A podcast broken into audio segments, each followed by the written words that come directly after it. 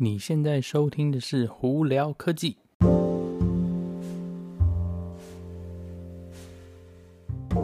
嗨，各位观众朋友，大家好，我是胡老板，欢迎来到今天的《胡聊科技》。今天我们来聊什么呢？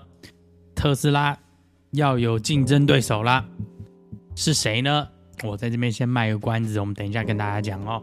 今天有两个新闻在这边先跟大家提，呃，大概大概讲解一下是。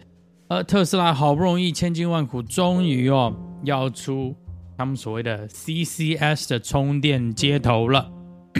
好，这个充电接头呢，它是一个 adapter 啦，就是一个转换头，基本上是给，比方说美国的，还有加拿大，还有台湾的客户，是特斯拉的车子上头是专用特斯拉接头呢，可以经过这个转换头，可以去接用 CCS 的充电站哦。那大家都知道，之前呢，你买特斯拉车子的时候，它给你的那个转换头是一个 J 接头的转换头，但是 J 接头的转换头充电站呢，多数呢只能充到 Level Two 等级的充电哦，也就是每小时大概七到十一 kW 而已，所以呢是算是过夜充啦。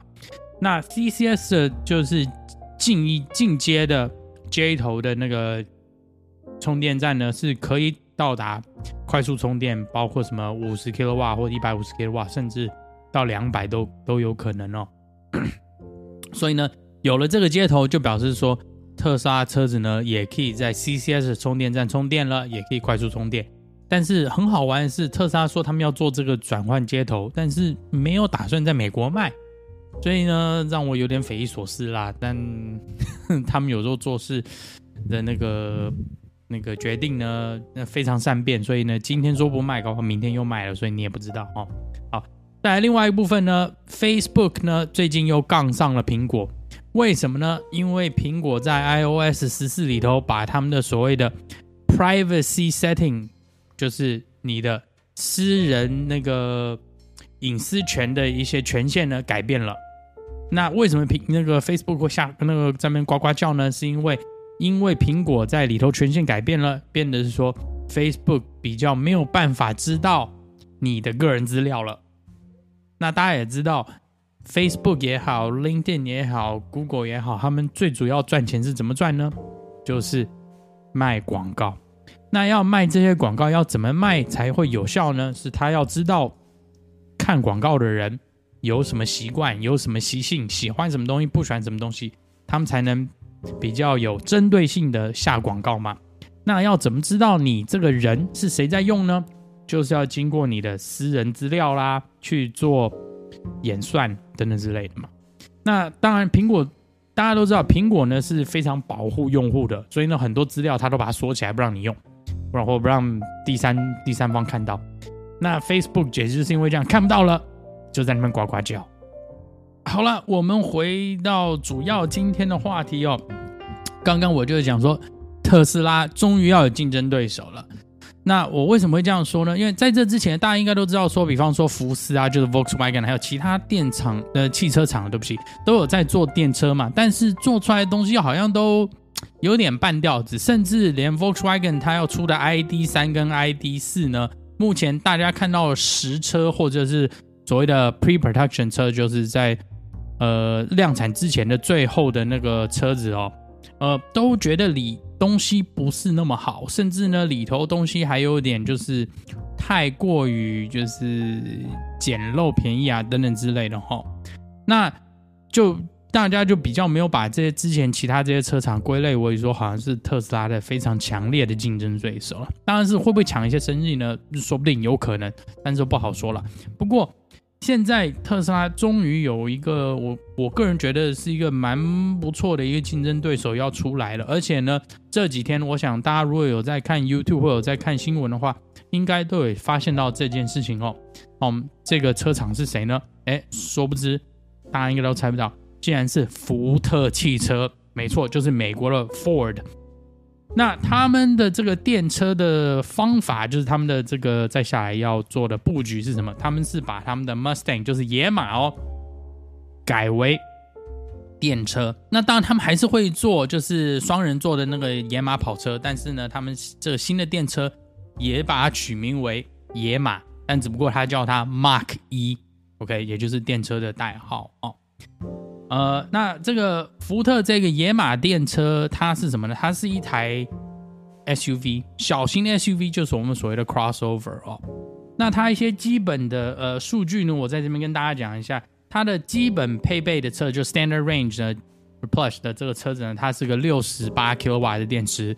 那高配呢是八十八 kW 的电池哦。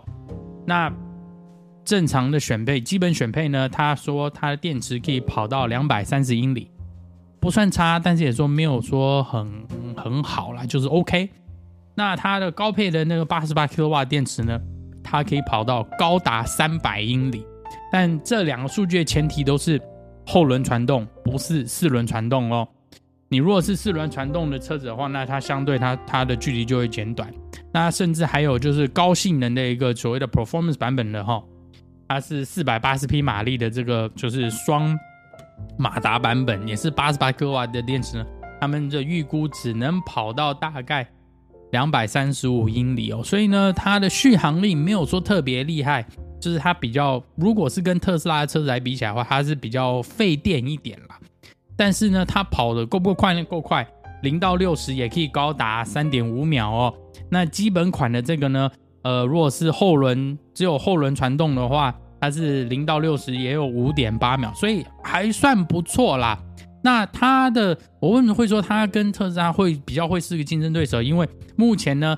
呃，大家看到实实体车子呢，都觉得哎，里头的装潢啊，呃，还有那个配件啊，以及设计呢都不错，就是没有像说特斯拉那么那么好像有未来科技感，但是呢，它也没有说那么简单到说像一台普通的汽油车，它刚好取决在中间有没有荧幕呢？有荧幕，双荧幕，中间也是一个大的控那中控板，但是它还是有我们前面的那个。